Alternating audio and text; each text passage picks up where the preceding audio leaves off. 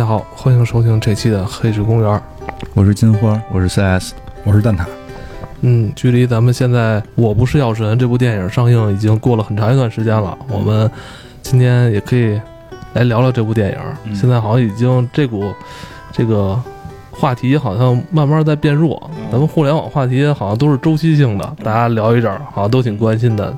然后俩礼拜过后，就被另外一个事儿，好像最近疫苗这事儿又被捅出来了哈。对，对，就是我们就特意的避开了热点，因为我觉得有时候在太热的时候聊吧，都会受影响，真的是这样。因为你你你说出什么话，就代表了什么，就是立场，而且你这个立场是可以带来流量的，这个时候很关。其实像这个。这个我不知道人特明显，刚一出来点映的时候就是一片夸好，然后那些咔数据就上去了，然后后来马上就开始出来有人就骂他，骂他的这些东西啪数据就上去了。我觉得那个时候我们聊就就怎么着也会有有私心，就会受到这个影响，所以我们干脆等热点过了，大家都冷静下来，踏踏实实的真实怎么想怎么说说，佛性一点。我跟你说，这个现在有名词，你知道吗？就是你刚才说第一波点映的时候播放的那个是蹭热点的流量，后边出来骂他这帮叫长尾流量。你知道吗？现在都有专业术语，叫长尾流量，就是大家开始从那个特别热情高涨那个情绪里冷静下来的时候，往往会发现一些之前的人没有关注到的一些点，然后再挖这些点，叫叫长尾流量。哦，我知道，现在有时候看贴吧什么论坛，呃，现在这个爆炸性新闻一出，底下人那个也都聪明了，说我先看看风向。那像咱们这种已经都冷了再聊的叫什么呀？咱咱们叫刨刨坟吧，行，其实也没有过太久啊。其实这部电影现在还在上映中，然后呃反响也不错。我看它的不不管是票房啊，还是各方评价吧，综合起来评价还不错。聊聊咱们自己的体会吧。就是金花是一个长期的病人嘛，对吧？他本身就是一个病人。我什么病就病？是是是，我经常买药，我承认，因为而且以前我卖药，而且我以前卖药，而且也也有朋友给我从美国去倒腾一些药。对对对，需要吗？需要油什么的，是吗？油不管用，我跟你讲，还是 P D E 五酶这个东西管用。你们以后可以好好研究一下。蛋挞其实有一些话想说，是吧？这部片子其实让你联想到另外一部，就是海外的一部电影。对，这个电影。相对会早一些，是那个《买家俱乐部》，马修老师演的。因为当时我看这个片儿的时候，给我的震撼还是挺不小的。首先是这个马修老师的这个外形，因为马修老师在演这个片儿的时候，据说减重了得二十斤以上，就是他为了演一个病人嘛。我知道，他在那个侦探里边也是瘦的很厉害，挺吓人的。对，因为他要演一个中了邪的人嘛，所以就是那种颓废感。就是都得带出来，所以他减重这个确实在外观上对他影响挺大的。但是你发现他减重之后，其实有点像贝尔减重，他们俩人就特像。就贝尔有一部片子叫《机械师》，你看过吗？机械师是那个，不是杰森斯坦森的那个，是那个是贝尔的以前一个老片子《机械师》。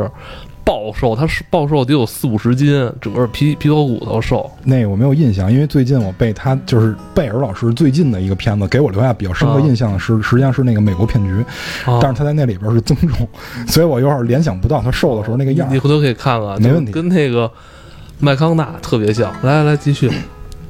就是这个马群老师在这里面演的，实际上是一个艾滋病的一个患者。嗯，他是他是一个很放荡不羁的人，因为他在这个工地做着一些跟这个建筑有关的工作，然后他平时也去看这个那叫什么斗牛是吧？他那种斗牛实际上是牛仔抓在牛上，然后看多长时间之内不被甩下来。他也看这种斗牛，然后他有的时候自己还会去参与，可能还会在这里边玩一些博彩类的东西。然后平时生活也是。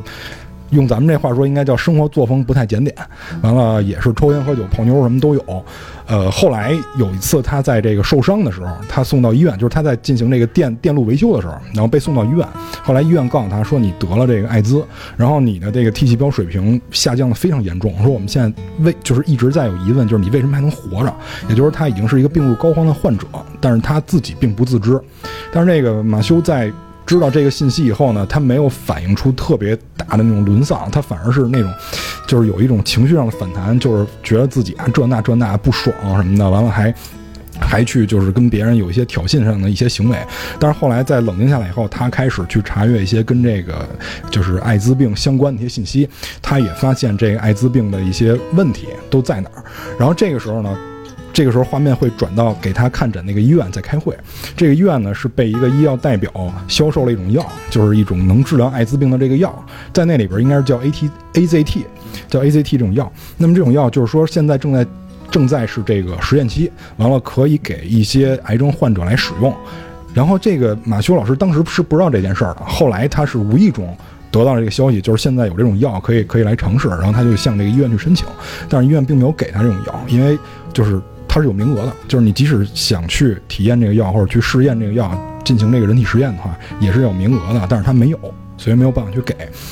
于是这个马修老师呢，他演的这个患者就想尽办法想去得到这种药，他比如说他买通了这个医院里面那些清洁工，让这个清洁工帮他去偷药出来，然后让他自己去吃，然后后来直到有一天这个药断供了。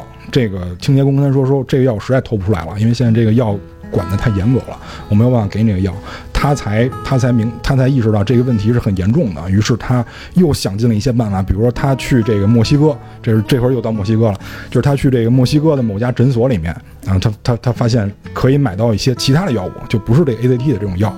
然后在这个过程中，他还进行了一些学术上的一些研究，比如他会去看简报啊，会看一些这个医疗报告什么的。然后他同时也跟给他看诊的这个墨西哥诊所的这个大夫，这个关系处理的非常好。这个大夫跟他说说，你这 AZT 里边会会有很多问题，它实际上是会杀死一切细胞，就是会杀死你的癌细胞，但是也会杀死一些好的细胞。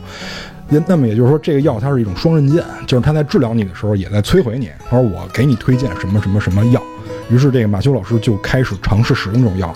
过了一段时间以后，他发现这个病情有所好转的时候，他觉得这个我是不是可以做一些事儿，就是说。说你啊，你这个这么神奇，你把我治疗的，就即使说这个病没法根治吧，但是我现在好转了很多。那么我希望能让更多的人尝试到这个这种药。于是他就把这个药带回了美国，然后去向他之前那些病友去兜售。然后包括包括还有一个跟他关系很好的，后来跟他关系处的不错的一个，看起来这跨性别者吧，就算是一个。然后他们两个开始经营了这家俱乐部。他们这个这也是这个电影名字由来。为什么叫买家俱乐部？是因为他们这种药不是那种单瓶的去兜售，而是他用一种俱乐部的形式，就是你每月给我一定数量的钱，我保证你每个月能有足够量的这个药去配给你。然后这个，但是在这个卖药的这个过程中，遭到了这个制药公司，也就是这个 AZT 的这个制药公司的一些阻挠。他们想尽一切办法去阻止这种药的这种兜售，然后。包括去通告了一些这药监局啊什么的这些，就 FDA 嘛，去通告了这些，然后中间进行了百般阻挠。但是在这个片子里面，就是这些患者却表现出来了对他的一种特殊的情感，因为毕竟这些患者的生命是靠这个药在维系。比如说，有的患者自愿拿出自己租的房子来，无偿的让他们去使用作为办公室，然后包括有的患者去把这个药品的消息告诉其他患者，让更多的人能够体验到这种药。最后这个。最后，这个麦康纳老师呢？不对，这个马修麦康纳老师呢，虽然经过了这个百般阻挠，但是还是闯出了自己的一片天地吧，算是。因为毕竟他有了稳定的收入，然后同时他也，就是能让更多的人尝试到这种药，然后也就是把更多的人的这个生命维系了下来。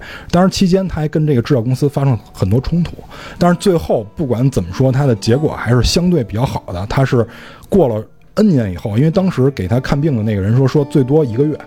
就是最开始他去医院的时候，人家跟他说：“你说你这个病最多一个月。”后来他也活了很久，活了很多年，才才去世了。这样一个事儿，他讲的就是这样一个故事。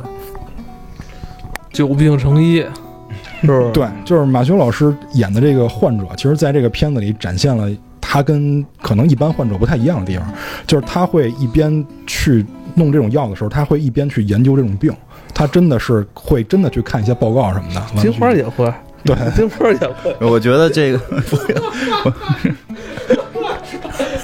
嗯，我觉得，我觉得就是，其实从这能看出来，就这种事儿，国内外都有。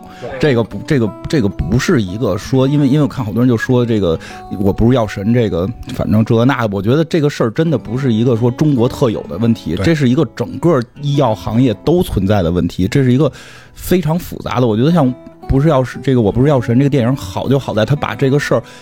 复杂性展现出来了，这个事儿没有这里边没有对错，没有那个就是就这个谁是一个大坏蛋，是一个大好人这种，它里边非常复杂，因为牵扯到医药就是很麻烦，而且国外也一样遇到这种事儿。因为我看的时候，我就会我看那个我不是药神，尤其看到结尾，我觉得还比比较好看。就是后来这这个药进入了什么医保体系什么的，这个，因为他就直这个结尾让我直接就想到，其实我们上次那个那个这个《超人总动员》里边也提到了，就是那个啊，丹尼尔华盛顿演的那个迫在眉睫，演的就是这个他儿子要换心脏，然后他这个就就保险不不。保险不合格，他的保险是个半保，不能保孩子换心脏。结果他就是劫持医院，然后最后他就是很给他劫持医院的时候，里边手枪都没搁子弹，就一发子弹。最后他就掏出一发子弹来现装，然后好好多人就说以为你要杀人什么。我说他说我就是最后就是自杀，我就是让你们救我孩子，最后我我宁可去自杀。然后然后他那个结尾也是，就是这些事儿都结束之后，然后就是这个希拉里啊，当然这个现在希拉里好像并不是很好了，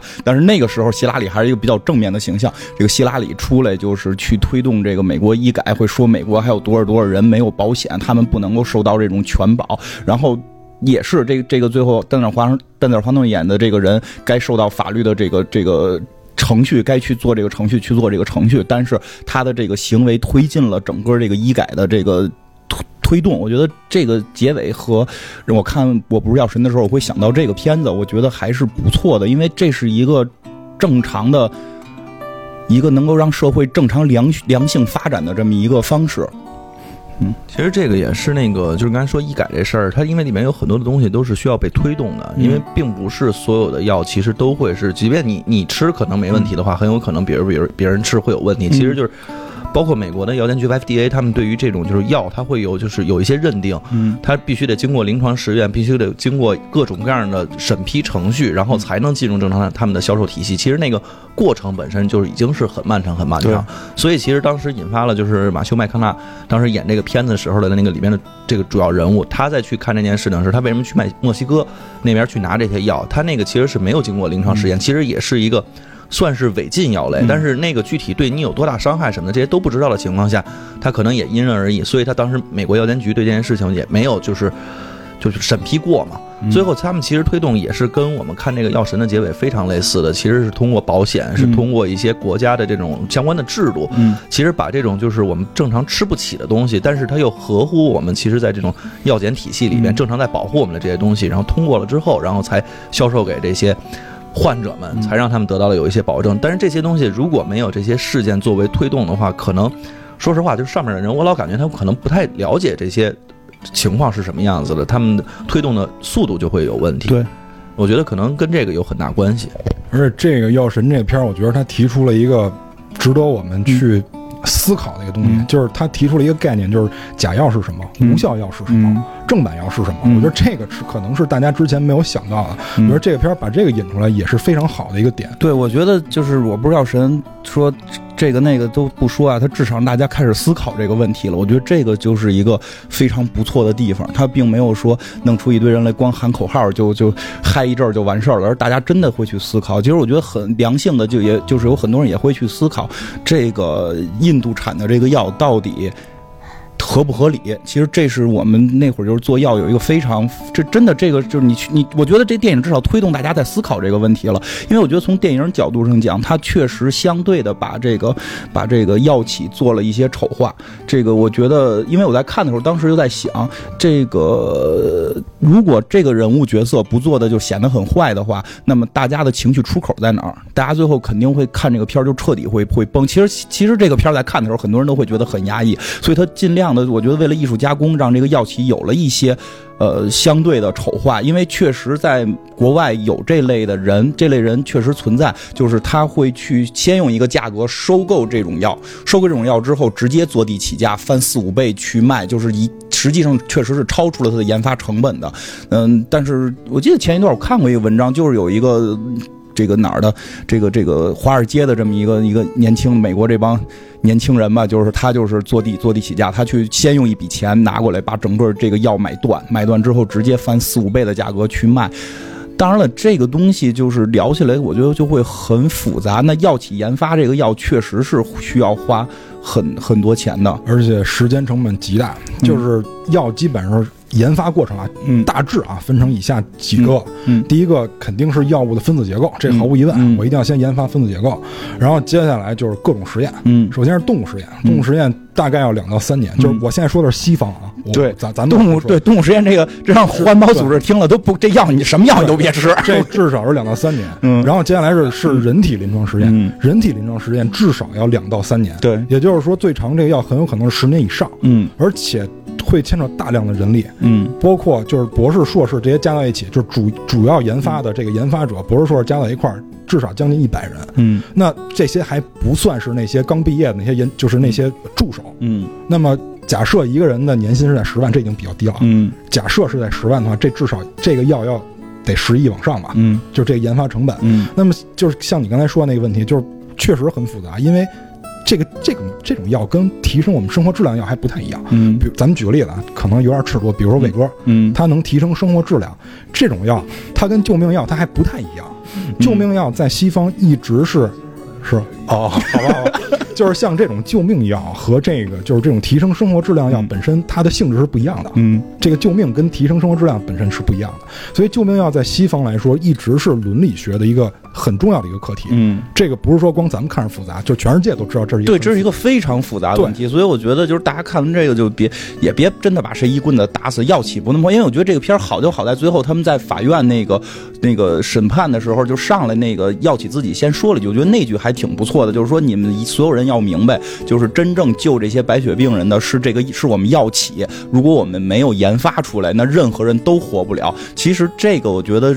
这个大前提应该是我们能理解的，药企真的不是说一个坏到不行的这么一个组织。对，这就是一种比较理性的思维，就是我们首先得有药，如果没有药，大家也没什么可争竞，对吗？对，问但是 对，但是前提是得有，对，有就是这帮人研发就会发花非常多钱，而且国际上是有一个标准的，就是就是一般这个药研发之之后十年左右是有这个保护的，就是保护期，别人就不能做这个同样的药，那你只有这十年能挣钱。你只能你研发，你花十亿研发出这个药来，然后你一般这种说特别尖高尖端这种药，它的这个得病量又有限，你十年可能就这就这点人得，你必须得想法这十年在这些人身上把这钱挣回来。这虽然听起来说最后说人说那我我我这命怎么能拿钱去衡量，对吧？但但那药企总得活着，那那些研发的人也总得吃饭呀。那我们可。我们可以就是拿这个东西再去研发更高科技的伟哥，不更更方便吗？对吧？那那为什么要研发这个？它一定是有利益的推动。你刚才说了一个问题，就是他要从这帮人身上赚钱。对，到底是该这患者掏这个钱，还是说国家的这个医疗保障来花这个钱？我我跟你讲，这个问题真的往下聊特别复杂，因为我就我真是没有见到太多的人去把这个事儿真往下聊。国家的钱是哪儿来的？税收。医保是一定是这两条，那国家就有有一问题。那我现在交钱了，我现在比如我也得绝症了，我得的是我得的是绝症 A，然后这个这个药企研发的是绝症 B 的药，没研发绝症 A 的药，我就会质疑，凭什么我交的税要先救他们的命，不救我的命？因为是这个，这是后话了。还有一个最关键的，就是它的价格，就是比如说，比如说我们通过医保去掏这个药的这个药费的情况下，它会不会影响别的结构？它会不会影响这个支出的使用结构？嗯，它如果这个是需要非常大量的这个数据进行考证的，如果我支出这个钱能够保住这些人命的，就是能够保住这些命的前提下，不会影响我正常的医保体系的运转，那么我可以考虑。对对对，但是就是说，如果这个量已经大到影响我整个体系运转了。那那那这个肯定是光靠光靠国家那肯定不熟，所以现在不都推行商业保险吗？因为我现在自己就是在之前其实就已经订了买了一份那个商业保险，其实费用虽然挺高，但是就是买完还是踏实。你说这个对，实际上最后靠的是这个保险，因为你这东西真没法指望国家。就我说一个，一个刚才蛋塔说这问题，就是这这个钱，你你最后可能最后你就运转不起来了，对吧？再有一个就是我我也我也是交交保险，交交这个最最底层，就是这个呃国家要求最低的保险，然后这个医保啊这些东西不是商业保险，和我交了税，那凭什么拿钱要先治他们的病，不治我的病？大家都是命，那先治谁的病就成了一个问题，对吧？那国家先。去解决哪种病的药，这都成了问题。这个问题往后延展就奇复杂无比，所以它不是一个这么简单的事儿。但是商业保险介入就会好得多。就包括其实有一些刚才我们说那个，就国外的一些医保体制，它可能会包括的更多一些。你就像有一些国家可能看病啊什么的，你可能花钱花的会更少，或者甚至是不花钱。但那个其实反向的，你会看到。人家在这块儿是这样的，但是实际上人家国家的税收是非常高的，他们可能是正向两次收税也好，或者我我觉得是这样，税收税收不要聊，税收不是不要聊。我跟你讲，国外那个保险是这样，是是公司买，就是企业买，就是企业要想挣挣这份钱，你你一个员工不是只有工资，是要有大量的保险，包括他的商业保险。其实现在有些大企业还好，但是真的不是所有企业都能做到。其实这个是一个问题，就是这个钱到底该谁来掏？对吧？其实最后还是说整个社会去解决这个问题，不能这个事儿推给说国家，国家也没办法。我我觉得你超前了，嗯，就是现在大家还不能理解那个药的价格问题的时候，你现在去讲这个就有点超前了，是吧？很有可能也跟不上趟。就是这个，我觉得是很正常的。我们先说这个，一个一个来说吧。先说这个药定价的问题，就是人做任何事儿一定是要利益驱动的，这个是毫无疑问的。我觉得人社会进步主要是。私有制的这个发展，嗯，到了一定程度，人才会去推动进步。那么也就是说，咱们举个例子，就是我这两天还看到一些论点，说那你为什么不能指望一些这个有良知人来做这件事儿？那好，现在问题来了，想挣利润的人多，还是有良知的人多？嗯，良知也得吃饭呀。但就是说，挣利润人肯定是要比有良知的人要多的。嗯，那么我从这个想挣利润的人里边选出一个能做这件事儿的人。那一定是比从有良知的人选出一个人做这件事儿更容易。对，那我一定是要推动这件事儿更容易的去发展。所以一定他要用利润去吸引别人。这这就是我又要说一个事儿，就是我之前说央视有一个纪录片拍特别好，叫那个《大国崛起》。嗯。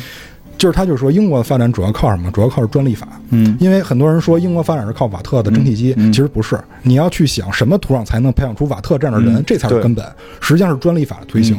那么专利法就是为了保护能够发明发明者的人的利润，才能推动社会进步。那如果说没有蒸汽机，没有工业时代，我们现在这个社会可能都不太一样。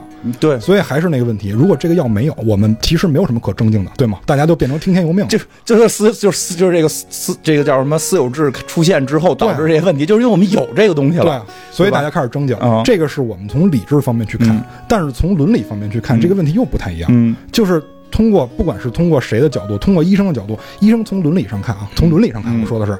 从伦理上看，医生一定是要跟患者站在一边的，所以这个片儿其实有一点啊，就是这也不算是吐槽，就是我觉得就可以再讲提一点的，就是多哈宣言。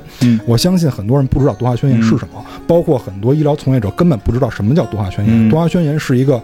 无国界的医生组织发表的一个宣言，在这个多哈宣言里面就提到了关于这个救命药的伦理问题。嗯，这个救命药的伦理问题，他们在这个宣言里是这么说的：，就是在这个药如果是它的重要程度能够影响到公众生命的时候，记住啊，是公众生命，不是个别人。嗯，如果这个药它的存在价值能够影响公众人的生命的时候，那么一定要先以救人为第一原则。嗯，那么也就是说，这个多哈宣言其实前置了这个药的一个定价范围。嗯。就是多少它是有影响的，并不是说人家无国界就毫无影响，多少是有影响的。就是很多人都在为这件事默默的去努力，只是我们就是在看完这个片儿的时候，大家我觉得心里应该有杆秤。我觉得这个应该是这个片儿给我们带来最重要的一点。其实我觉得对，就是他不刚才你说那个也是，就是得整个影响公众生命，那就非典那样的，对吧？那样的。但是像片儿里边这个这个这个病，其实就到不了这个程度。其实这就是所谓的，我记得就是 Manson 有首歌嘛，就是。那个死一百万人就是个数，死一个人是悲剧。就是你这件事儿，你一旦到了个人，你得的这病，全全世界可能就你一个人得，然后对吧？就是你得得不到这个这个大家的这个说能出那么多钱去去研究你这个事儿的时候，你就是一个悲剧。所以他这个就是本身是具有矛盾的。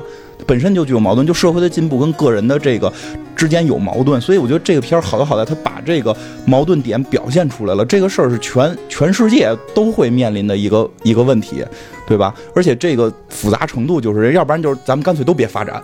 对吧？就是就是就这这药就出不来了，这药出不来，咱得这病就死，对吧？现在还有一种情况就是，你可能有钱，你能够去治这个病，对吧？就是就就出现了很昂贵的这个药，然后现在再往下了一步，就是哎呀，这个药已经出现了，然后很多人没有钱怎么办？感觉好像不人道了，对吧？其实这个是他的这个这个矛盾矛盾性，我觉得还还是开始说这个，我觉得就是展现的世界就是这么复杂，这个世界没有那么的。嗯这我就为什么说这个世界没有那么可爱？它能够运转成现在这个样子，是有一套非常复杂、非常呃很多点可能都会让我们觉得不可理解的东西是存在的。那实际上就会出现了印度这个这个国家，对吧？因为很多人就是在走这条路。就是在走这条路，就是就是去印度买这这种药，对吧？我觉得，我觉得这个就是给了大家一个活命的一个一个口它可能确实是相对有一定的违法性，但是好像那个说法是，如果你自己去买，其实不违法，你只要不玩命的去，呃，是这样，就是 你你可以帮人家去买，但是你在其中是没有盈利的话，其实你没有形成那种就是叫叫什么来着？就是对对，因为我朋友给我买一些药。不就是代购，就是代购，就是代购，对吧？你说我我带一个本儿回来，带一个手机回来，差不多得了，是吧？您都一下带十个，这肯定得管。而且您带十个，每个还加价五千，那这你肯定是就是就是代购，就是代购还盈利了。这他最后已经不是代购了，他已经是代理了。嗯，对，而且是独代，这个身份不一样的时候，就会有一些问题。对，所以这片子其实后期处就是后边处理还好，就是他开始是为了挣钱，对吧？但后来就是他最后是赔钱去去卖这个，我觉得，嗯，这这点还。怎么讲？是我比较很，我很少能够在片子里边看到大家在塑造的这么一个形象，因为很就这个，就是。他因为因为我我真觉得这是一个特这个这个形象我我会很喜欢这个形象我真的会很喜欢。我希望看到的是更多的去讲这些事儿。这个社会就是这么复杂这个不是说中国或者就全地球我觉得只要外星有文明也他妈这个操行因为因为你一旦有文明有科技进步都会面临这些事情。那你面对这些事情这么复杂的时候就是你最后回到个人我们每个人保持什么？你能保持的就是你的善良之心。能你你你你面对这一切你只能用你的爱去去看你该做什么。像这个人就。开始是为了挣钱，这个毫无疑问，对吧？就因为他生活上遇到了窘迫，对他开始家里边爸爸，然后离婚，然后孩子又得上学，这些东西全都遇到了问题。自己是个卖神油的，对，又不挣钱，对，神油真的不管用。就我必须告诉大家，神油真的不管用。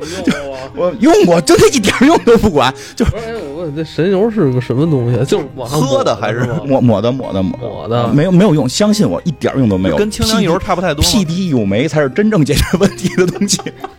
然后这个这个这个，然后就开头他有这么一个事儿，他是为了挣钱。那后来为了这个有钱了，有钱了之后，他最后良心发现，觉得就是很多人就是依然就是看到这些朋友死去之后，他他内心深处这个爱推动他开始做继续做这个违法的事情的时候，他最后是赔钱去做。而且我觉得里边他有句话挺对，就是我之前从那帮人身上挣的这份钱，我现在就当还他们，我每个月弄弄弄个几十万去还。而且有些我觉得这片很多细节的设定跟说的会让我觉得非常。非常好的地方是在于，他最后包括说了，不要再给别人推销了。我没路子弄去，我就是之前这帮兄弟，之前吃我药的这帮兄弟，我还管。其实每个人谁也不能拯救整个宇宙。他就是推动自己，让周围的周围能带动一些人好，就已经很不错了。所以我觉得，其实我觉得这个在讲一个企业家，你真正最后你有钱，你得回馈社会啊。这叫 CSR，这又有专业术语。我跟你说，专业术语，企业社会对对对，企业社会责任感。我觉得，我觉得他就是在变相的去体会这个。这我真觉得。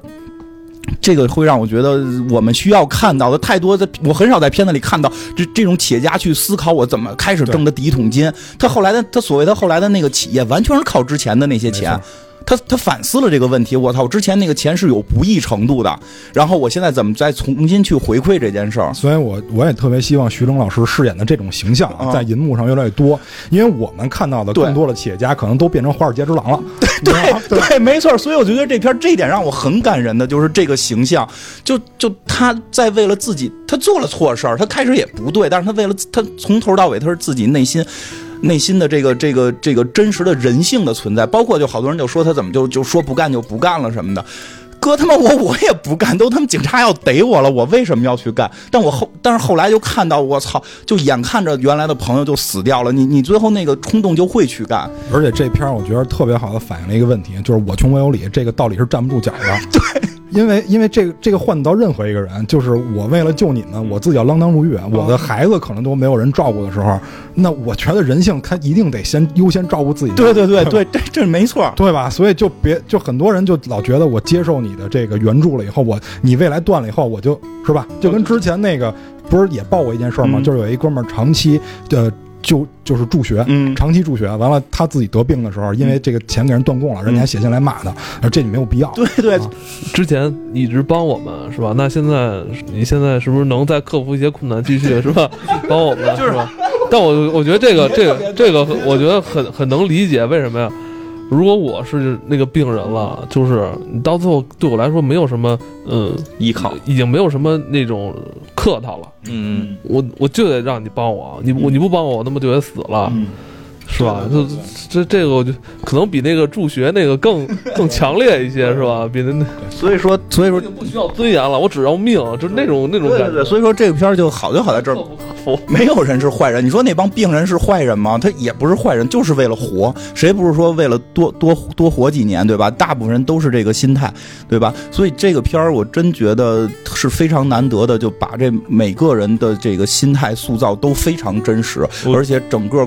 让我们看到了这个社会的复杂，而且我觉得他其实就是你刚才说细节，我觉得一个是细节，再有一个就是他把那个情感推送的到一个极致，就是他在这个描述细节的时候，他都是那种极致的。比如说，当这个里边那个他那个里边就是勇哥，当他挣了钱之后，他去 KTV 不是去 KTV 了，他去那个迪厅，他干的第一件事，他就是拍钱让男的跳舞。其实这个。也许啊，就是当我有钱了之后，我也可能会有这种心态，这钱解决了。我觉得你 他也是这种暴露了吧？我操，就暴露了，对，是当你没钱变成有钱的时候，觉得这个能去解决问题，你会有这种心理的。你这这个，我顶多我就是买一堆漫画什么之类的，就是以前买不起，现在我可算有钱，我解气，我多买点还是钱不够你，就钱还没有挣那么多是吧？对对对对对，就把什么漫画、游戏都该买都买了是吧？等再去什么 disco 是吧？再。哎，我我觉得，我觉得现在你那境界已经达到了，因为我在那个 Steam 上看游戏，只要是个游戏啊，底下一定写 Ivan 已经拥有。你也暴露了，你也暴露了，你也暴露。先先把能干的事儿，想想得到能干的事儿，先都干了，然后再干一些平常自己连想都不敢想的事儿。嗯，这个可能就是你在有钱之后他会有的心态。这个其实跟他之后的那个心态，他去。不顾这个投入成本，然后去帮助别人的时候，形成的那种反差，会让你感觉到更极致。是，我觉得他肯定就是自己先物质物质上先满足了之后，是吧？更有更高的精神追求。他后来其实就是在追求一更高的这个精神上的这种，是吧？对，而且就是其实，在细致层面的话，他不仅仅对于这个勇哥的这个角色有这种细致的刻画，他包括其实对里边每一个角色，包括那个。就那个眼镜嗯，他当时说过一句话，我当时我因为有孩子，当时我听完这句话之后，真的是那块是我的泪点，就是会感觉他刚开始说没有孩子的时候，我其实我觉得得这病负担，我死了算了。然后，但是当我有了孩子之后，看到他那刹那，我就觉得一定要活下去。是，嗯嗯，赶紧买保险吧，再买一份，再买份商业那种大的，就是 别怕一月一月一年就花一万多，给踏实。你你知道我我去买人不卖我了，已经为什么呀？就是病太多了，病史问题。你不就是因为皮肤病吗？不是，还有高血压问题，已经不卖了。我已经是那个十五年人寿保险都不给保。不是，他是你就别保那些，你就说我保完这其他意外什么的，其他的，就是意外不给保了，生命意外不给保了。我我可能最多最对啊，就是因为高血压史的问题，我就是所以得早买。对，得早买。不是他那个还有一个是过了三十二还是过了三十三之后有一个问题。对我过了那个年岁了，他查的比较严。这块他妈没有广告，都觉得特奇怪，你知道吗？因为 这他妈四个病友在这儿，我操，都保险需求多大呀，是吧？这块没有一广告，我都觉得奇怪。接着往下聊，因为那个不聊保险了，不聊保险。反正据说这片上映完了，保险的这个销量上涨特别多。对，确确实确实，中国还是应该有一些保险思维吧？我觉得应该有一些。就是这又是两面性，第一个就是意识问题，第二个就是大家对这个行业的包装问题。嗯，现在很多人很反感推销保险人员，其实是因为保险人员他们把这个包装的问题，他们总是把这个保险弄得跟一个理财似的。我接到很多电话，我跟你讲为什么，就是因为不是理财没人买。但是是这样，就是这就是对，这就是回到第一个方面，就是大家意识问题。嗯，保险实际上是能让你减轻你的损失的。对，他不是让你挣钱的。对，所以就是你把这个观念摆正以后，你再去看保险这个东西。嗯，不是，我现在理解保险可能就是另外一个层面了。我觉得保险不是减轻我的负担，嗯，保保险是减轻我身边的人的负担。看那个那天有朋友找我来，他说他买现在连那个核辐射险都买，核辐射有单独险的，就是正常险是不保核辐射的。他非常怕自己去日本哪儿旅游的时候被核辐射了，所以买了核辐射险。对，确实是现在现在很多人已经开始会关注到保险这一块会去买了，但是但是现在保险业又本身像刚才蛋塔说的那种，就是包装的问题和你里边鱼龙混杂，你根本不好排除的一些问题，确实，哎，就是就大大，我跟你说，就是其实保险业吧，就一开始进入咱国内包括一些那个国外的那个企业来的时候，其实吧都有有点来的太太早了。一开始来吧就水土不服，咱都烦那些推销保险的。然后呢，他们又改立马改变策略，他赶紧又发了一堆那种是跟理想理财似的东西。然后就就因为早期卖保险都是说，如果你太太死了，你可以得多少？听着滚滚滚，咒我们家人滚蛋，对吧？都给轰走了。你看，这有一专业术语，九十年代不都是这样吗？这这这有专业术语，这第一印象，第一印象没留好。对，所以对对，就是你说这，所以后来干就是。这个发现中国人比较爱财，就告诉你，哎，你买这保险，你只要不死，你就能得钱。然后发现我们说我病了，我找保险公司，我说不行，不管，你没写这个，对咱那他妈的又是骗子。你买他妈那都是那个投资理财他，什么都不保，他不保你出事儿，他就是跟你对赌你死不死的事儿吗？不是，我记得那个之前好像还有一种保险，这跟病没关系了，叫什么婚姻保险？在多少多少岁之前没结婚的话，这还得用保的，就反正就后来编了很多，编了很多这种，其实就是不是说。就是就是，你感觉就真的是一种投资，对。但实际真的实际上有很多那种基础硬性的那种硬硬性需求的显示，我们也该去关注的。哎呀，不，这没有人保险公司给投钱，我们往下聊吧。不是，那我们可以，不是，咱们不是，咱们是其实，在做一件很公益的事情，其实是提倡大家适当的根据自身的条件，就是需求买一些。商业保险，因为说实话，现在好多咱们公司给上的保险，包括国家的那个、这、那个、那个社保，其实很低，也不够。我觉得不够。我觉得大家，我觉得真的，我觉得如果能通过这个电影改变一些咱们在这方面的意识，我觉得也是件好事儿。我觉得该买还是得买，别管怎么着，趁年轻，该是吧？你先有份保险，你再去拼去，是吧？再再干去，是吧？这现在到再干去，我觉得也。是吧？也还是有一份保障嘛。我我是对保险，就是以前是小时候对于他们那种就是销售的体制，我觉得都都有点问题。但是真的是看完这个片子之后，你再反过来思考，就是那个角度不一样。不是我为自己的健康来投资，或者在什么投资，其实我是在为我的日后身边的人，然后再去减轻一些负担。这个角度，哇！当时我看完那句话之后，我就那要不然说那是泪点呢。嗯嗯是。而且这个片子我觉得最好的就是它的切入点是一个导药的。嗯，他不是患者。嗯，对。如果他是患者的话，这片儿很有可能就供应不了了。就是他是一个导药的，因为呃，怎么说呢？就是像他这里边选这个病啊，这这个白血病没有那么普遍。嗯，他而且他不是那种传染性的那种。对，他是那个他可能哎，这说了不遗传吧？我好像说是不遗传。不，那片里说不遗传。啊，片里说是不遗传。那么也就是说，这个病的就是。可能没有那么多人有同感，嗯，所以他从一个捣药人的这个角度去入手，我觉得挺好的。对，我觉得这最开始的时候，他又是因为自己生计的问题。所以为什么说穷长心计，富长良心？我不用奸计啊，就就说心计。嗯，穷长心计，富长良心。对，我觉得是很很正确。后来当了企业家就回馈社会了，而且最关键，对，最关键就是在后边，因为有有一些企业家，嗯，他他不是这样，他就华尔街之狼了。嗯，就是像这种能够有 CSR、有企业社会责任感的人非常之少。对，我们应该苦出身嘛，他也算是苦出身，平民老百姓出身的。也有好多平民老百姓出身，可就下手更狠。对，而且我觉得，我觉得，我觉得后边包括后边最后就是到法庭。根本不辩解，就是我认罪，就我。其实我觉得这点就是我，我觉得所有人都都认为他干的是一个相对正义的事儿。他不，我们因为刚才最一开始咱们就讲这个这个问题特别复杂，在这里边你找不出谁是对谁是错，但是他是本着自己的良心干了一个有人性的事儿。我觉得这个是毫无疑问的。正义这个东西有时候也是看你站在什么角度。那我觉得他站在一个人性角度，他觉得自己干的这件事儿是 OK 是正义的，是是是是不是至少不是邪恶的。但是这件事儿触犯了法律，我去认，我去承担。我觉得这一点也是我在这个片里，我我特别喜欢这个片的原因就在这儿。我很少能够在中国的电影里看到这种精神，就是你要去干一件好事的时候，你必须要知道你要承担。你不是说我去光喊个口号，然后我我我我要去做这事儿之后该承担我不承担，我我是干的好事儿我凭什么承担？那个就不叫有责任感，那也不叫正义感，那个就是那谁都会去干这个事儿，对吧？没有没有后续的这个这个负担，没有后续你要去承担的这个责任，那谁都愿意去干。任何这种伟大的事儿都有这个负担，那他就是能够去面对，直接我触犯法律该。该怎么罚我怎么罚我，该入狱我入狱，对吧？这个是他，我觉得比较让我觉得就是这个人性比较好的地方。所以就是，但是你刚才又说这个承担问题，承担其实是法律带来的。如果没有法律的话，他也不用承担这些东西。但是没有一个法律的话，一个国家也不可能正常运转。所以他在这儿探讨的实际上是正义和法律的关系。我觉得这个是最重要的。因为我最近也。也想写一个关于这个的一个一个一个文啊，就是瞎写自己瞎写自己瞎写着玩给自己看，作文对作文吧，主要给自己看，就是这是可能是我作为我的第二论点，就是这个电影它的好处不是在于拍摄手法有多牛逼。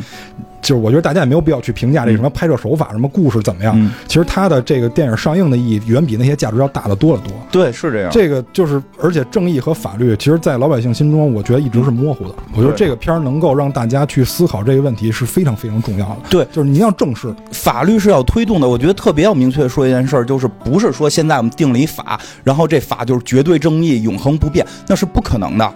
对吧？那咱们就干脆来周朝那一套就完了，对，就别别变嘛，对不对？周礼周礼最棒，对吧？但实际上，随着社会的发展，我说说句实，就是如果这些药都没研发出来，大家药都只是在治感冒，或者说的。中中医这吃草药这个，咱慢慢调理玩这套的时候，这这这种法律这种问题不不会出现。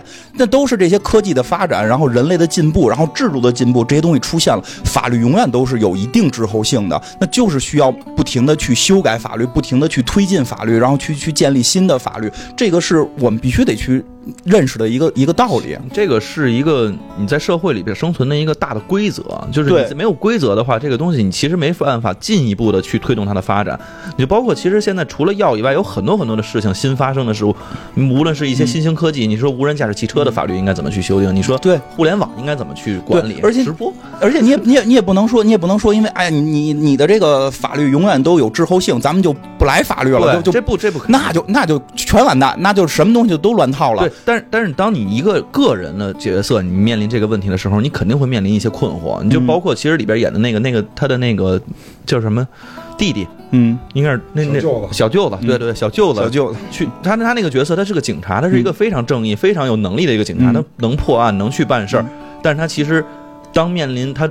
了解到这个背后，他再去救人等等这些现象了之后的话，他其实是非常的困惑了。他不知道跟他的领导应该怎么去交代。这个就是过程，对啊，就在所有的转变过程都会有所谓的阵痛，就是你一定会经历这些，我们就要去面对。这是我觉得现在我们很多时候缺失的。我们总向往着有一个东西就美好到了在那块儿，然后这东西就凭空就可以出现，然后自己也不需要疼一下，这个不太可能。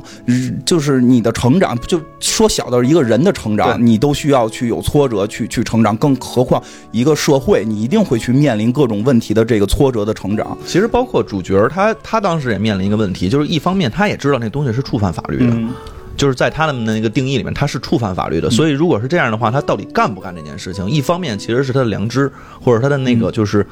嗯，救人的那种心，这普通众生嘛，但是没到众生那种级别啊。但是他至少是有抱着一个人这样的心态去做事情。另外一个的话，其实是说我要求一个安稳。我现在其实是有钱了，我到底应该怎么去做？他也在去在这个方面做出了抉择。这个片子其实充满了很多人心态的那种冲这种冲突，嗯，这种矛盾。对矛盾，他就是用这样的方式一点一点推着你，在去刻画每一个人性格的时候，都用这种矛盾的方式，让你把这个情绪推到极致，然后去刻画。包括他其实会找一个神父一样的角色来去演，说。他在去面临这个问题的时候，他也是患者的时候，他去怎么看？那主是不是应该怎么去看待一些事情等等？但是他其实最后其实都回归了一个人本身的一个心态。我再去想想活，我再想去帮助人，还是我再想去寻求一些这种心理上面跟。一些规则上面的一些抗衡，但是我我我要找到一杆秤，到底这个秤在哪儿？我应该去承担等等的这些东西。你还是得做做好事儿，说白了还是得做好做好事儿，对吧？无无分大小，对吧？勿勿以善小而不为。医学的发展才让才让你知道了这么多病，非常多。在医学不发展的时候，大家还来不及得这些病，就都挂掉了。就就真真的是这样，你三四十十岁平均寿命的那个年代，对你咔一心梗，哇，你就死了。现在都能搭桥了，你就能活到得癌症的时候了。就是不实话是这样，就是你老化之后你会得癌症，这个这个这个就是每个要不然都不会有阿兹海默吗？对对，包括阿兹海默也是，就是你大家已经活到那么长了，就是人类本身寿命到底该有多长？包括其实像古代，就是很少有听说得瘤的什么的。那个谁，司马师是是。脸脸部脸部癌症吧，应该是，就是它会长瘤子，它来不及癌变呢，就死掉了。他妈的大瘤子天天跟眼睛那儿耷拉着就死，是吗？对，桃子头疼就死了，对吧？因为那会儿科技还没有发达，现在这些这些病慢慢慢慢都解决。原先可能得个流感大家就死了，对吧？可能曾曾经消灭欧洲几分之几的人口，我不记不住了，是大部分人口靠流感吗？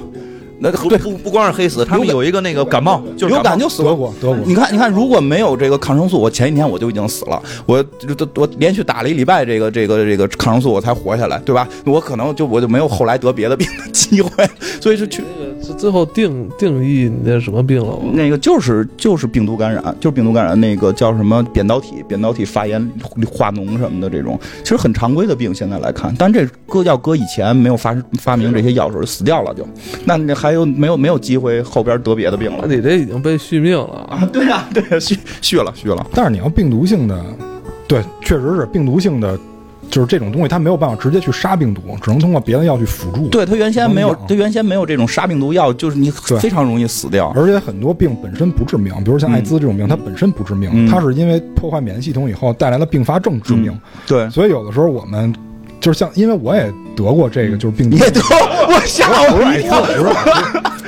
不是不是艾滋，难难怪，不是是这样，我一人住，你觉得我怎么得艾滋？那不好说。你看为什么 CS 这么害怕？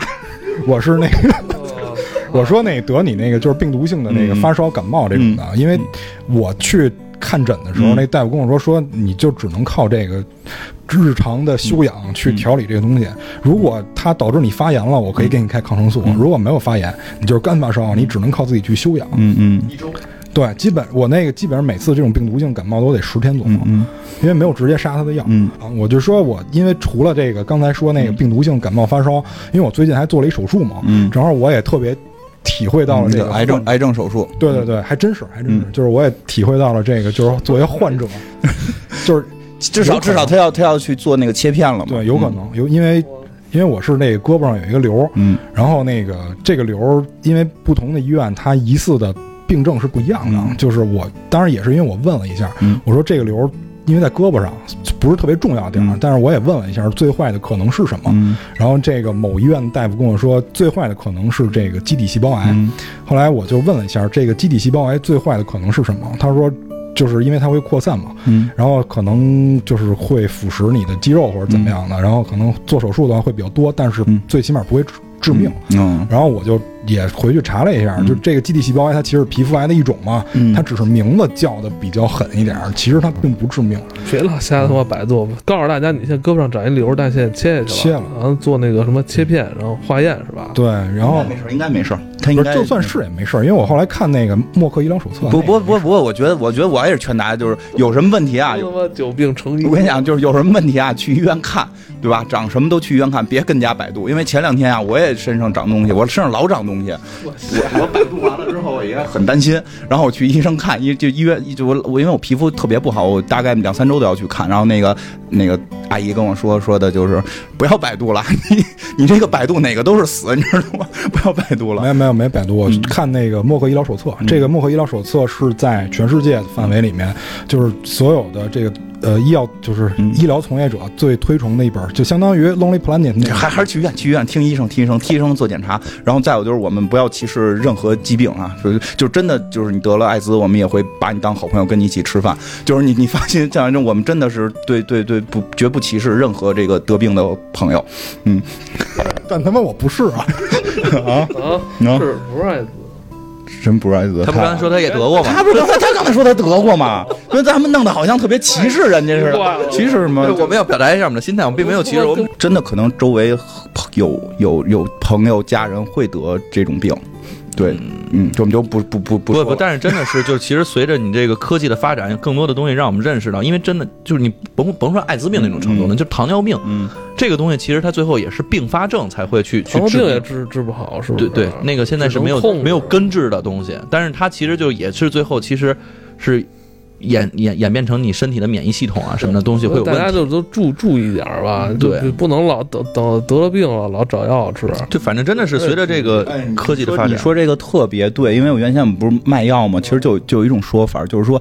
呃，大家太是就就是我们现在的思维是得病了治病，其实这个思维是不对的，应该是先去想方让自己不得病，叫这个这个胃病，就是就是防卫自己得病，不是胃里得病，防卫自己得病，这么一个专门说法，就是你怎么去让自己的作息时间正常，怎么去去锻炼身体，然后平时吃什么一些保健性的东西，当然不要去买保健品，一定不要不要去买保健品，因为可能像国外会有一些私人医生会给很多人开嘛，就是因为我们就是有时候去研究国外的那些那些就是所谓的这个药企什么的，他们很多时候是个人的护理，包括到一些什么这个身体的这个皮肤的护理，就跟我平时讲究喝点金银花，该调理调理。对对对，对这个是比较关键的。其实你看我们中国古代医生，枸杞枸杞，就是扁鹊扁鹊说嘛，对吧？病在操理，对吧？这会儿你还能治，等你病入骨髓就完蛋了。所以大家还是让平时的去去。健身让自己身体能变好，至少能特别反对那种七乘二十四小时的工作制度，是吧？对对对对对对对，就是包括那个什么那个什么九九九九六之类的，对零零七现在是零零七，我操！哎，对对对，一说那个扁鹊，我突然想起一事儿来，就是是这样啊，就是扁鹊见蔡桓宫，这是我们可能大家都知道的一个课文，但怎么说呢？我可能说句，可能大家在大家三观里可能不太被认可的一句话，这是一个个案，嗯，就是如果按扁鹊的说法。如果齐就是这个齐王到现在。很有可能他要照 CT 才能看出这个病在哪儿啊！就如果啊，不不不，这这病我知道是什么，这病我知道是什么，是梅毒杆菌，你知道不是梅毒病毒，就是开始是皮肤，然后最后到骨髓、脑髓，你知道吗？这我研究了，好吧好吧，这也研究，这我都研究。他为什么从表皮对吧？从表皮最后到骨髓，你知道吗？这个只有一种病，就是梅毒，就是开始表皮的破。就是我的意思是说啊，我的意思是说，现在就是既然我们生活在现代，嗯，有一些很现代的医疗设备。嗯，就是有的时候我们该检查是对对对，就是千万不要信个案，因为现在有很多那种糊弄事儿的偏方啊，不是说偏方是吧？对，那不能信。就是说很多那种糊弄事儿的偏方啊，它是通过个案。就给你展示一个我这个药的疗效，这个是不一定。我我觉得那都不一定是真个案。对，因为我爸就信过一个，吃他妈的那个鸡蛋皮儿，我也不知道怎么着，把鸡蛋皮儿煮熟了，给弄碎了吃，然后说能治疗什么哮喘还是什么玩意儿。然后后来过了一段，说食道出问题了。我说你这不是废话吗？他妈得食食道回头再得结石，我操，那多！这不是废废话吗？就就不要千万不要信偏方，还有体检，真得按时体检。那我那我问你，哎。你你们谁了解那什么吗？我问你吧，因为你在医药，你这你觉得那什么理疗仪，什么那个某林周林那平腹仪那一般一般，我觉得意义都不大，真的就是好好锻炼身体，然后定期。我妈买了一个花一万多，没没我给她，没什么太大用。你就但是你从心理暗示角度，买了，从心理暗示角度是有好处的。你不给他买，没有咔一生气就心情不好，因为人很多时候会受心理因素影响很重。嗯。是这样，就是有的病可以啊。嗯，有的病可以，比如说像一些牵引的仪器，这个是有点那那直接就是物那个理疗嘛，物理治疗嘛。他刚才说的不就是物理治疗吗？我就是说物理治疗不是吧？是能东西。你刚才说的不是物理治疗吗？照你，我知道，我知道你。但就是说频谱仪也属于物理治疗一种啊。我就是说物理治疗它也分很多种仪器嘛，不是所有仪器都没用啊。有一些是有用。反正相相信医生去去医院看，相信这个体检。你们俩他妈是，我觉得你们俩都是医生吧？你们俩意思都是俩大夫。不是不是不是不是，我们病友，我们是病友。因为病友跟医生有区别，我们就别你都。都我们也得去医院看，你知道吗？对，而且就是这次就是我得这个病去医医院的时候，这个我觉得我应该给这个病友做出了一个表率。我个人感觉啊，因为我看这片儿的时候，他这个病友我觉得拍的都挺好的，没有真的没有那种去闹事儿的，都是很平静的去跟这个勇哥去交流，对吧？没有人去发生一些医闹的事儿。因为我这次去医院的时候见见证了很多医闹的事儿，就是就比如说加塞儿，然后就是跟医生之间加三儿还好意思医闹。对，就是就是加三儿完了，那个还有跟医生发生冲突的，我见了很多。因为我这次看这个病去了若干家医院，然后见证了很多这种事儿。就是我特别配合医生，就是最后大夫自己都惊了。就是一边做手术的时候，我还一边跟大夫说话嘛。然后大夫说：“说我这必须得给你开大一点。”我说：“没事儿。”一切都听您的，就只要因为我的目标只有一个，就是把这瘤切干净。你说特别对，对，别跟医生犟嘴，对，别跟医生犟，医生说干啥你就干啥，真的不是，就是你你病的再再怎么着，你病得的种类再多，那医生可能见的也是比你多的。对对啊，人专门学这学好多年呢。你看曹操不听华佗的，死了吧，对吧？而且。而且我还特意就是因为那个做手术的时候嘛，大夫让我脱衣服嘛，我还就是觉得应该跟医生搞好关系，我还特意跟人说什什么意思？我还跟人说，我还跟人说，我说就直接脱嘛，咱不吃个饭看个电影什么的。完，可惜就是那大夫没有什么幽默感，就直接下刀了。那狠狠拉你一下，我觉得。然后你太拼了，配合医生的这个一些治疗工作，因为怎么说呢，就是医闹有的时候人家说是医生的问题，有时候说是病患的问题，就是谁的责任肯定都有。但就是说，我想跟大家说一条，就是如果一个医生一天只看一个人，一个医生一天只看五十个人，这俩医医生态度不可能一样，都是人。不止五十个人，我前我前两天去积水潭看，你看什么了呀？看一内科，我操！我领那号是他妈的九十多号，下午的，我操！我就那一，我有时候觉得他那个大夫也真不容易，他一下午看九十多号，上午也得怎么着也得看个八十号啊，一天过眼前他妈一百多个人，这他妈差快是不是快顶上麦当劳那个那点餐的了？麦当劳那麦当劳点餐那个是小时制的嘛，对吧？对吧？小时制，我觉得真不容易。而再加上人那个大夫说话也是高级知识分子，对吧？人家是就比一般的大学都得多学一年。对，因为因为是这样，就是我们可能有些人啊，大部分人愿意看病，都愿意去一些资源比较集中的地儿，比如一线城市北上广。那么也就意味着北上广的大夫可能会比别的地儿大夫更忙。那么他们可能工作时间、他们的工作压力可能比别的大夫要。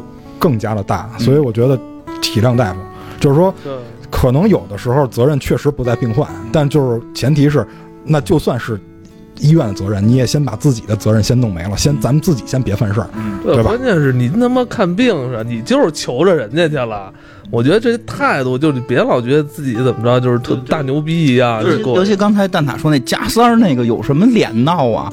你你别觉得我医院好几次了，你知道，因为他那个在分诊那块儿你不得等吗？没错。有的人就是他他就是直接进门，他不是说我一般都是规规矩矩在门外等，然后到我再进去。但是我就每次发现，就是人还没叫。叫到那个谁呢？这那就有人直接就进去，没错，就那样特别。这这是一种消费者心态，就是我其实在这儿就是，你就是咱咱咱老说的叫充值心态，对，就是真的，我觉得这是一种消费者心态。我花钱了，我在这办事儿了，对，我在这儿是干嘛？人家也都是干事儿，人家也都是治病的，所以你这个心态一定要摆正。去医院，我觉得不是消费心态的。对，我跟你说，这个我看的这些加塞儿的啊，这个消费者心态没有，不是，还不是你说，不是你说这问题。我进就是，比如说。在这儿大家都排队，完突然有一个人没有叫了他，他拉门就进去了。基本上都有一句话，因为只有我一个人去，我看别人都是好几个人去，就我一个人去。然后一个人就跟另外一个人说：“进去吧，没事儿，我跟这医生打好招呼了。”嗯，基本上都是甩了这么一句话，那个人进去了。他也不是说医生让他去检查，拿个验血单子让医生看，不是，就是刚来就直接推门就进。那是怎么打好关关系的呢？就是他说我电话已经打过了，他说我跟什么什么大夫已经打过电话了，没事儿你就直接进去。啊，那是预约的那种是？不是预约的。就是人家是有号，然后号号上已经写着你排第几个，都那后来被轰出来了吗？对啊，就是大夫很有正义感，说没到你你出去。就是我，我以为真说好了呢，合着就没说，自个儿以为说好了，就是就是装孙子嘛，单方面说好了，不是就是装孙子嘛，就他自。就是好多人都是自认为的嘛，他一定是自认为，他要自己都认为不是，他就不会进。我我我不太清楚，就是外地了，因为就是就是确实可能经经常有人说要要什么这个那个，但是但是北京至少还会相对好一好一些，不会出现这种情况。所以你听着你说我都傻了，我说现在还还北京大医院还能这样，合着就合着医生根本没跟他们说好，就是单方面说好的。我相信就是医生可能跟他说我给你看，但是没说我让你提前看。呃，就是我这就我给你号，就那个人我知道，就是说可能是你预约好的，我可以。给你号，但你得过来排队。对，嗯，不是，哎呀，这个确实就是，你看，刚才我们说那个医生一天看多少病人，那医生看天病人那数是有数的。嗯，一天我就看五十个，还是就看八十个？我多看出来那些东西全是加号，但这个加号其实是各种原因的加号，他其实必须得去看，他也是在努力的看，不是说人家你花钱就从那儿买了个号就是加号了。但我觉得，我也就是小病，小病就家门口医院看吧。反正我当时咱说的可能刚才说的都是个例啊，可能也不是那么多，但是我就我会想到一个问题，就是。是在考学的学生，他一看到现在，医生有点就就是不是一个正面的角色了啊，被什么媒体渲染的这个社会风气弄的，让很多你觉得可能从小抱着这个学医心态的小孩儿，对吧？就觉得我操。这么可怕是吧？工作又累，然后还天天冒着被人被人揍的风险，是吧？可能很多人就不报这个志愿了。这个这个其实就是在国内也会有类似的这种问题，就是说医生是救死扶伤的，但是医生挣不挣钱，挣钱多少，这些东西老被在被人诟病。中国医生挣的相对算少吧，现在国际上比相对算少，就是因为现在 跟大家说一下，因为很多人质疑说你给我开这些药是不是因为你有回扣什么这那的，或者医药代表跟你有利益关系？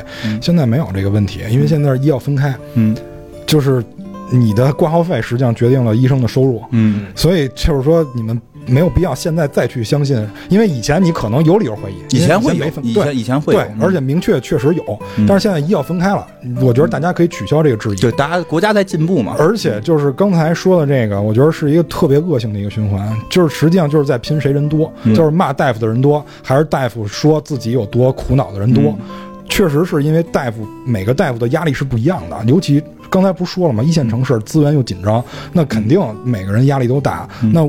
我可能确实态度不好，因为你生气的时候，你说这个？分分科室，对吧？对，男科从来没有医闹，是是，对。所以你看医闹的原因是什么？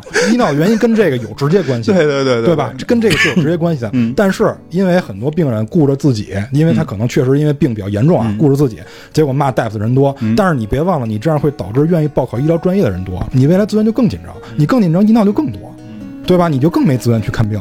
你说最后谁吃亏？反正我觉得就是就医医院的这咱们说不清这这是老复杂的一个一个事儿了，真的这肯定是肯定说不清。但是我觉得我我如果是病人，我去医院了，那我肯定不敢跟大夫这么闹，是吧？我我他妈是求这人给我看病的，对吧？我我。得让您那心情舒畅，他才能给我好好看。有时候说特别你当不了，你当不了医生，你当不了医生。所以我都是当不了，但是说我我能体会到这种这种心态。您他妈看病，您就那个老实点儿，该该怎么着怎么着的。就是有一个也得让大家明白，就是医生不是能把所有人都看好，这，不是万能的。这个真的是不是万能的，很多这个。哎，说白了，生老病死这都是人不可避免的。你说医生要是能给所有人都治好，那不就谁都别死了吗？对吧？我们现在都活两三百岁，对吧？你看乔乔布斯有钱不？该死也得死啊，对吧？还挺年轻的就死了。你还别说乔布斯的死，我一直觉得打着问号了。没死啊。他他怎么了？他成仙了？什么乔布斯啊，迈克尔杰克逊啊，上船了？对啊，我觉得这些这些人都这么有能耐，完了怎么就这么都英年早逝了呢？在生命面前，真的大家就都平等了。就说实话，你能花钱续命，但是不可能让你长命不死，这是不可能的。医生再有本事，你有再多钱，最后你都会面临死亡这件事儿。所以这人首先是动物嘛？对对对，包括对对，包括有些病啊什么的，可能真的很难治好。你看。我这皮肤病就是治不好，我自己知道，但我就是让大家大夫给我缓解着点儿就可以了。我也不能因为说治一年没治好，我跟人打起来，对吧？就是高血压，怎么了？你你你对高血压？你说完之后突然安静了，就是。就是咱们确实没有办法理清这个关系，因为很复杂，太复杂了。但是咱们只能在咱们能尽义务的方面跟大家多宣传一下，对对对，尽量互相理解。咱们互相理解，然后咱们咱们这个听医听医生话，就这个该按时体检，然后这个多做运动，用这个乙方心态去看病，不要用这个甲方心态去看病。我觉得就是，对，因为咱全是干乙方的嘛。我跟你讲，就真的就是我，我觉得这个片儿里边有句话吧，说的好听不好听的，但我觉得有道理。就那个那个骗子，大家就那个骗子。对，就是就一种病，就是穷，对吧？这个话说的好像。不好听，但是呢，你也不得不说，这个世界是有这么一个运转规律的，要不然的话，就谁都别想治好。这个，这个真的是这样，就是我们会在这个复杂的过程当中去解决一些问题，但你不可能去把所有问题都解决，对吧？就他说这句话的时候，当时我还有一个联想，就是当时我记得有一个片儿是那个马特达蒙演的，叫《极乐空间》，我不知道你看过那个吗？就是他们那个科技已经发展到说所有病都能治，你连老了我都能给你把那个坏了。细胞，然后全都给你修复了，就到这种程度了。但是它也会仍然发生一个情况，就是因为那些人已经不能在地球生活了，他们在那外边建立空间站，他们所有人就只要到了那个极乐空间上之后，这些全都是有钱人，全都是社会的上等人士，可能在那块儿他是这么运转的。但是地球上的人其实就还都是那种穷日子、苦日子吧，这么说。但是他那个里边其实也是用这样的一种方式再去体现，就是这个这个真的是，嗯，有些东西它可能就是先要去社会进步。然后再去考虑说其他的一些问题，包括治病啊，包括什么的，对也也也对也不至于，我们很很很很正向嘛，因为因为现在现在有正向的有有这个医医保啊什么的，也对，就确实确实是有有有有保险这个嘛，有保险这些东西嘛，这事儿反正反正我觉得就那个话是挺糙的，话是挺糙的，但是。这个世界可能就是就是这个样子，而且就是这个世界没把大家的路堵死，没有给大家路堵死，你还有办法去，有些药你可以通过其他渠道买到，这个这个是这样。反正我觉得他说这话就是我还是比较认可的，而且我也认，就是这个在世界，只要这世界还存在着人，是吧？这就肯定会分阶级，肯定会分层次，什么都得分。就是你要得了你就认，能治就治，不能治您就。我都我就说我啊，我就我这心态。反正我跟你差不多，我跟你差不多。我我像我也想过这个事儿，就是如果说这个钱要花到一定量，我可能就不治了，我可能就会拿这钱出去耍，就耍够了就死掉。就是因为我我我说一个例子，就是因为可能这对我个人有影响。这个不代表这个什么普普世价值观，大家也不要学。我只是说我这不是俩俩老太太见着买房那事儿吧？不是不是不是，就是我说说我自己的一个那什么，就是我挺喜欢的一个歌手鲍勃马利。鲍勃·马利就是脚趾癌，以他的这个财力，以他的这个雷鬼乐创始人，然后让他这个牙买加的这个走向和平，这是非常伟大的一位艺术家。以他的这个财力治病不是事儿，但是他认为这个治病会影响他踢足球，就是多，就多活几年，但不能踢足球。你也不知道歌手为什么要踢足球，但是少活几年踢足球，我选择踢足球。他最后就是死于脚趾癌，他就是就是，我觉得这种心态也。也是一种心态的方向，我可能现在慢慢的越来越是偏这种，我希望我活着的时候的质量更好。对，但是质量跟长度你就只能选一个啊，就是都选可能对于一般人来说啊，你都选可能不太可能。嗯，对对，就就连连连大歌星都只能选一个。对啊，对吧？就是我选程度只能选一个。对，权衡嘛，你别说这个，我可以这个花一个亿，但明天死，那就我这现在不到不到十个小时，那算了，那我我多活一段吧，对吧？但是你说说的让我再活个十十来年，花一个亿，那我可能。会考虑选那一个亿可能不够啊，就是我可能会考虑选 选择一下，对吧？就就这意思。当然也我也也不会有人给你这个选择单，就是说真得到病的时候，人有时候会去要。我觉得我觉得我们有时候对于死的恐惧过于严重。对，我真的是这样。我们对于死的恐惧是对于这这个信仰，这这我就真是信仰，因为这个钱钱文忠教授特别逗。钱文忠教授说说他说的就是中国人。这不是我说的啊，他说的啊，他就是中国人特别怕死，连高僧圣德，这个唐玄奘，这按道理这讲应该是这个跳出三界外，不入五行中的高人了。说最后在，最后在这个纳兰陀寺得得了。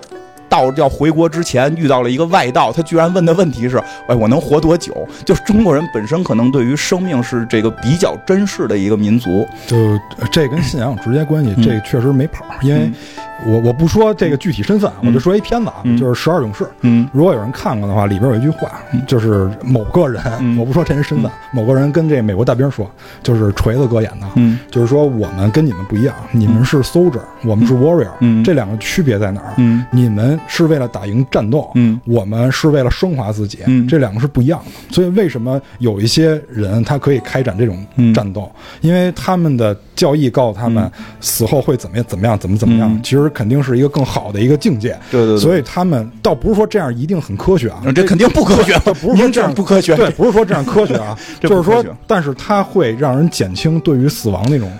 那种对对，你说这个问题就是中国对死亡的恐惧，我觉得是属于一个比较大的一个恐惧源，这个可能多于其他一些民族，非常怕死。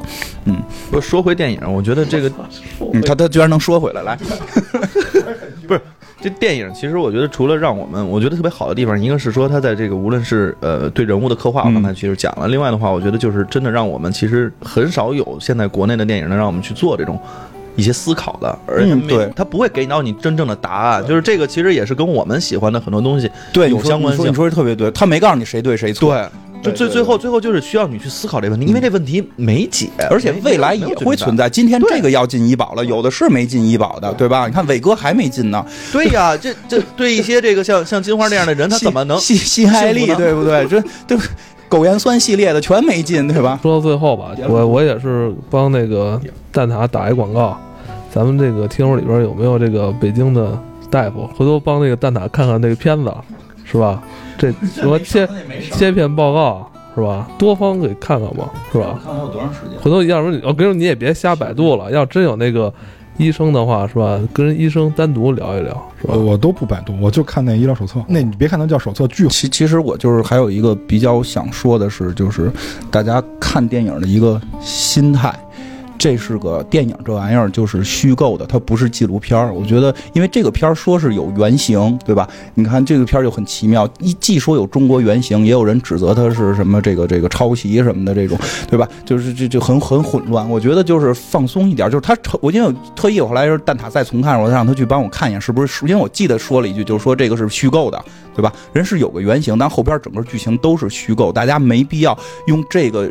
片子里这个人去套那个原型，那个原型本身是个患者，对吧？他肯定也不是卖神油的，他肯定也不打媳妇儿，对吧？但是没必要这么去套，因为我突然发现最近好像很多事儿都在说哪哪哪个片子影射了谁谁谁，然后就引发了一堆一堆一堆的事情，就就很很很混乱，就就这个我觉得特别的。我记得郭德纲就说嘛，就说啊，我们说相声，我天天骂于谦你们就说我；那电视上演的，你们怎么就就就都不信呢？对吧？说电视里他们两口子说你们就就一被窝睡觉，你知道没？说郭老师错了，他们以为也睡了，就是 他们以为这些也是，就是最简单，就是以前不就是说陈强老师演这个黄上人吧？然后让让让人差点没给打了吧？我说这大家当个笑话听，说他演的好。但我后来听说前几年这个容嬷嬷上车也被轰下去了，就 说他凭什么扎紫薇，对不对？你怎么那么坏？你知道？但是你你你就是我发现，就是大家到现在对于电影是什么，我就就有些人对电影是什么还。我跟你这么说吧，就因为这些人没得病，你知道吗？没得病，得病的人就不会这么想。这不是，我觉得不是得不得病，就看好多的假的电影是假的，他在可能在传达作者的一些想法。我觉得，我觉得不是药神好就好在这个想法传达的这个三观，我觉得基本上是正的。最关键啊，就是尺度问题。嗯，就是有人总是觉得这电影应该我操怎么着怎么着，恨不得我看完这电影我就走上人生巅峰，或者看完这电影明天咱们这个社会日新月异。我觉得这个您。想多了，就首先我们得先让电影回归成电影，对对，它才能具备电影的表达力。您看现在电影有几个正经的吗？就是没错，没错，对吧？尤其是腐朽的西方那些电影，我都不看，是吧？就不正经。像《药神》这个电影，它是一个很正经的。这个电影作品，首先它更像一个正确的电影，它引导的三观都是很正向的，没错，而且它引发了很多人很深入思考，这是我就是这是能引发我思考最多的国内的电影，对，很难得，我觉得非常不错。你们不要再批判它有什么尺度，它就是个电影，对对对对，我觉得能让社会日新月异的是我们每一个观影的人，那么这个电影它是功德无量的。如果您看完了光骂这电影，我觉得这不是光电影的责任，对对是这样，它是就是个电影，回来它是个电影，它不是纪录片。它也不是新闻联播，纪录片也不能做到那个程度，因为它只是一个文艺作品。对，它是文艺，它得先是文艺作品，它才能表达。就您不能跳步。我觉得，我觉得真是说，未来一年，然后说这个。作品，我们能再往后未来一年，我们能看到三五部《药神》这样的作品，那中国电影真的说在真的就在向一个好的方向发展。说这样作品我们现在都不能容忍，因为你 你说原型是卖神油的，我们就就让你死掉的话，那中国作品就也就出不来什么了。我觉得，就是你非要让一个电影，就是在现在这个阶段啊，你非要让一个。电影有一个特别强烈的表达的东西的话，或者一个，或者你表达欲过强的话，我觉得你无异于让一个小学生做大学生的题。对对对，而且就是他们是艺术工作者，你不要太强加于各种身份给他们。对你不要指望着说这个这个明天你的这个收入翻了五倍是是靠这个电影的导演，那你得靠你自己，对吧？人家也在这件事情上其实处处小心，就是不想给大家给到这种就是说，哎呀，我这个就是在在在在在在有什么。倾向的东西，就比如说，人家在那个命名的上面，人家刚开始，他这个电影其实经过几次改名，之前叫呃我是药神，就是包括叫什么中国药神、印度药神，就是各种各样的名字，但是改，他其实最后起了一个叫我不是药神，他其实也是把自己的这个心态摆到了一个跟他现在电影想体现的，对对，让大家思考，嗯，这到底是个什么问题，就是这样的一个态度上面，那你其实看那个的时候。它解决不了太大真的，我我我我我我觉得就是你不不用去抠说这个这个勇哥里边这三观哪儿哪儿还不够正，累了。没，如果现在社会的企业家和老百姓，咱全都是这个这个这个这个这三观，这个这个人生的追求的话，我这个社会发展的就比现在能好得多得多。我真觉得是这样，我们就把勇哥做成我们的这个人生偶像去学习，就已经很难得了。真的，我现在说发了财，让我再掏倒贴钱去去帮助人，那么多钱，我可能心里边都觉得亏得慌，对吧？我我掏不出什么，少一点可以，他掏那么多，我真掏不起。就先补偿粉丝吧。对吧？反正真的是这样，我觉得还不错了。再见。